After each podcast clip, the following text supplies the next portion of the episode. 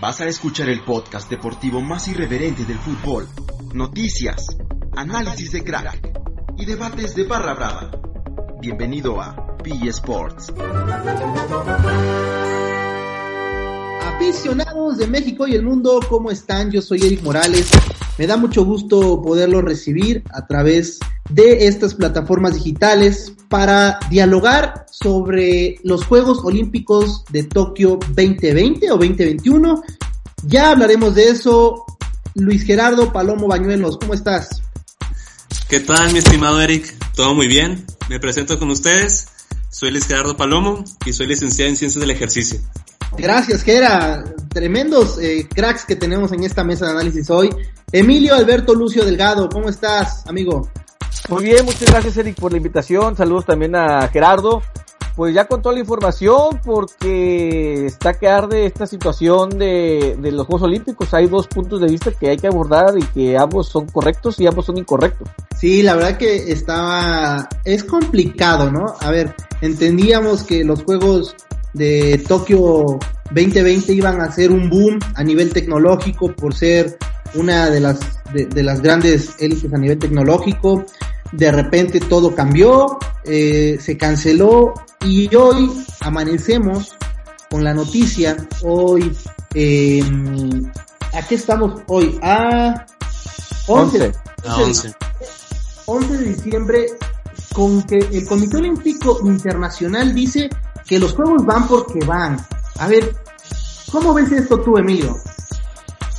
Mira, desde mi punto de vista creo que más allá, más allá de lo que representan los Juegos Olímpicos y que entiendo yo que era un evento que ya estaba programado y que también entiendo que puede, eh, bueno, que pudiera alterar todos los Juegos Olímpicos o todo, o todo el calendario deportivo en los próximos años, siento desde mi punto de vista que es una irresponsabilidad porque estamos hablando no solamente de una liga local, estamos hablando de que son Juegos Olímpicos, es decir, viene gente de todo el mundo.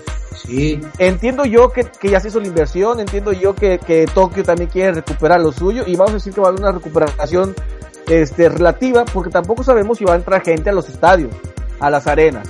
Eso, Eso por un lado. Por otro, estamos, creo yo que pensando quizás en la posible vacuna que pudiera llegar. Pero, si no se da, ¿cuánto vas a exponer a todo un equipo de diferentes disciplinas, de diferentes partes del mundo, solamente por querer llevar los Juegos Olímpicos, sí o sí? Sí, total, Gera, ¿cómo ves? Yo difiero un poco con mi compañero Emilio.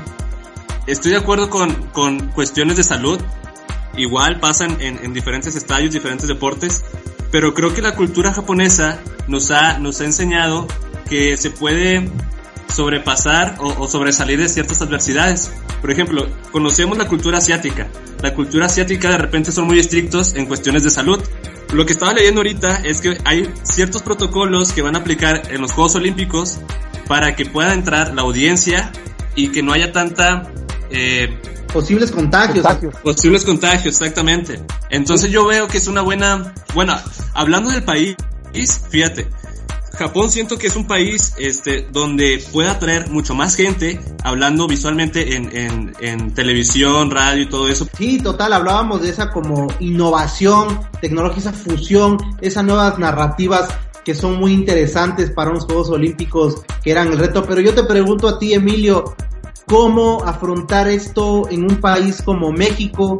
Eh, a ver, en un estado como Monterrey que tiene muchos representantes, ¿cómo podrá vivir? O sea, si a veces llegamos a escuchar, a leer que no les alcanza para los uniformes, eh, ¿cómo podría pasar que lleguen a una pandemia a uno de los países cumbre? Bueno, tú acabas de tocar un tema que me parece medular en esta situación.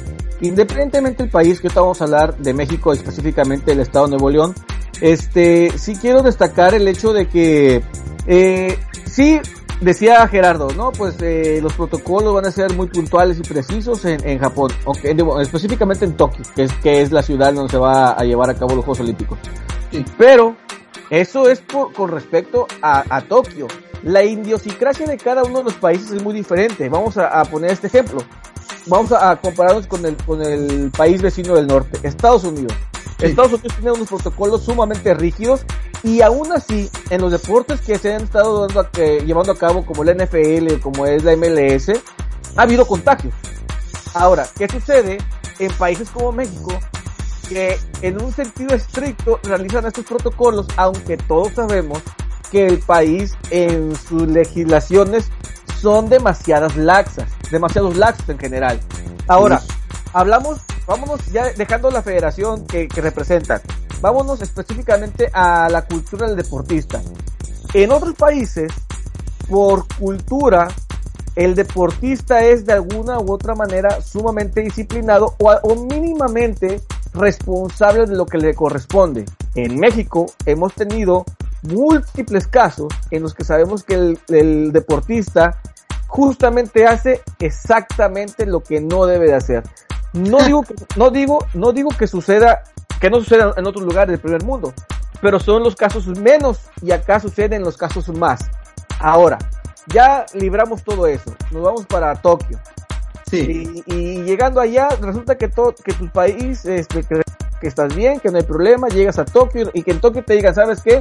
Si estás, ¿qué va a suceder? Vamos a suponer que va un representante de primer nivel y que, no, un ejemplo que ya, ya, no, ya no está, pero vamos a suponer que Michael Phelps en su momento saliera positivo en COVID.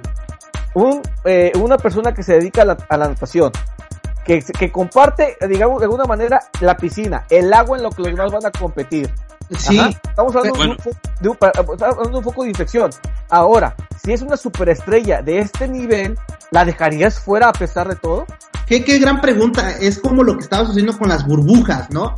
Eh, que, que a lo mejor, ok, yo la verdad dudo mucho que en la NBA no haya, no haya existido algún contagio en Orlando, etcétera, etcétera, y que a lo mejor se mantuvo cautivo y al final eso podrían hacer los Juegos Olímpicos, porque sabemos, el ejemplo que pones es perfecto, si un hombre como Michael Phelps da positivo, en su momento hubiera dado positivo, pues sabemos que a nadie, lo, todos pierden, ¿no? Todos pierden. Pero leíamos hoy también, bueno, yo leía que los visitantes de, de Tokio 2020, obviamente los, los, atletas, tendrán que descargar una aplicación móvil para ser monitoreados por COVID.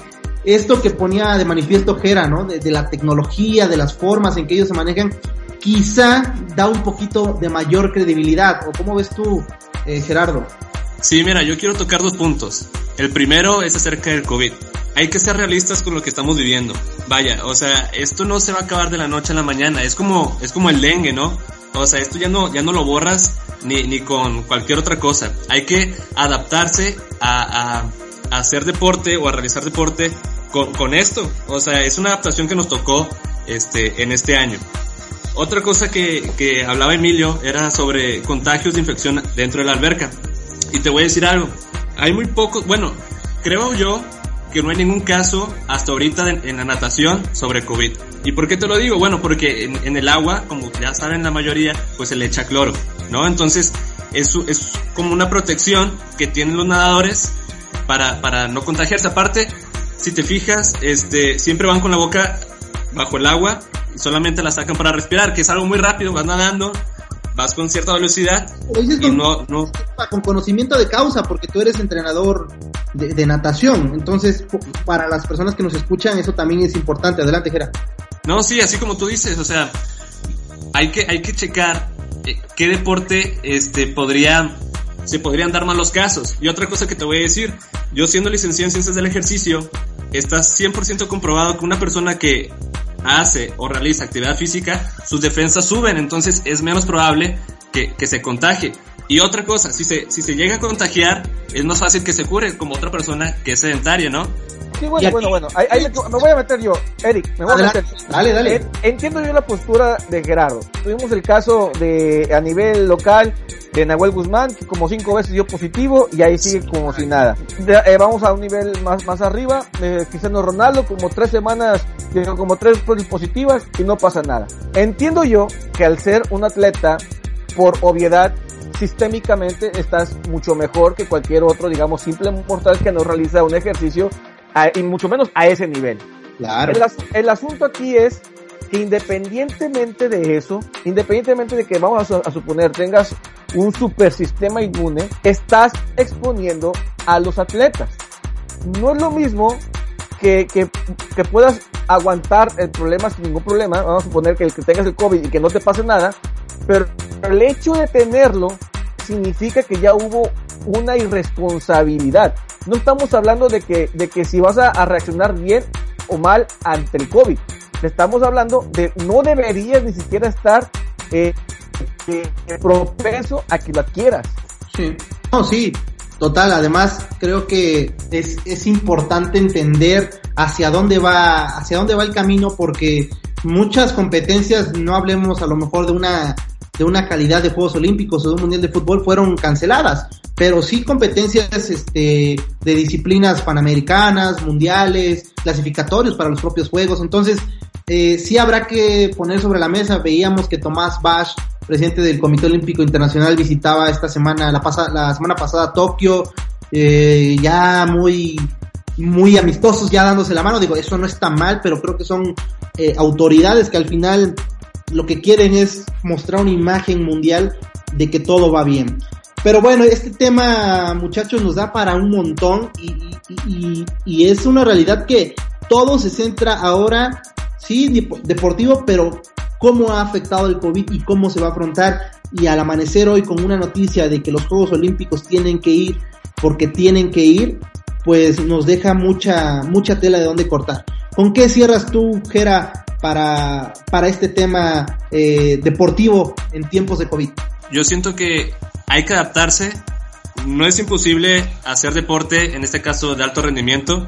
Se tienen que este, realizar ciertas, ciertas reglas, ciertas normativas para poder seguir. Esto, esto no se va a acabar.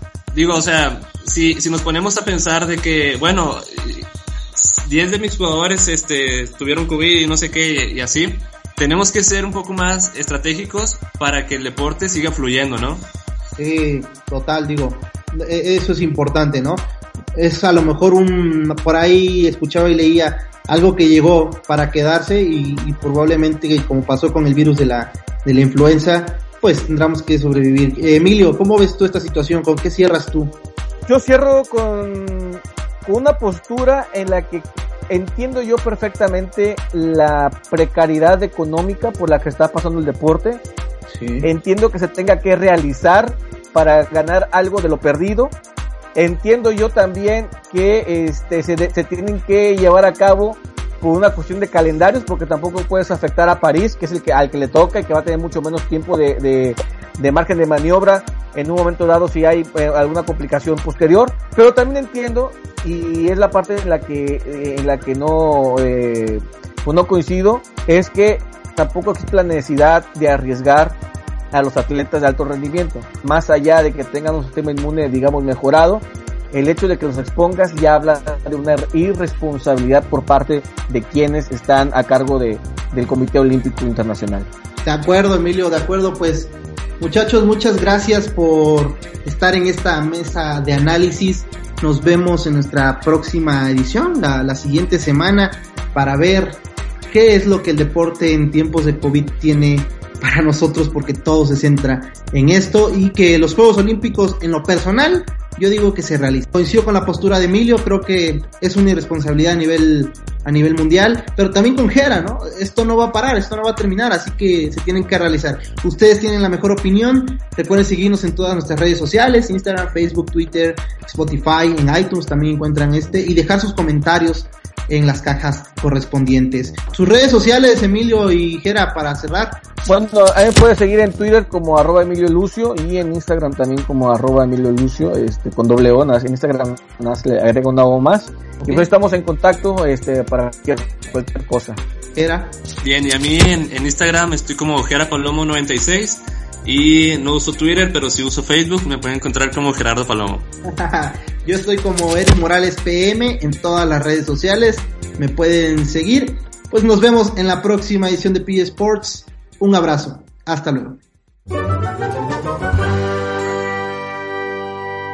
Gracias por escuchar este podcast. Recuerda seguirnos en nuestras redes sociales, Facebook, Twitter, Instagram y YouTube como P Sports. Nos escuchamos la próxima jornada.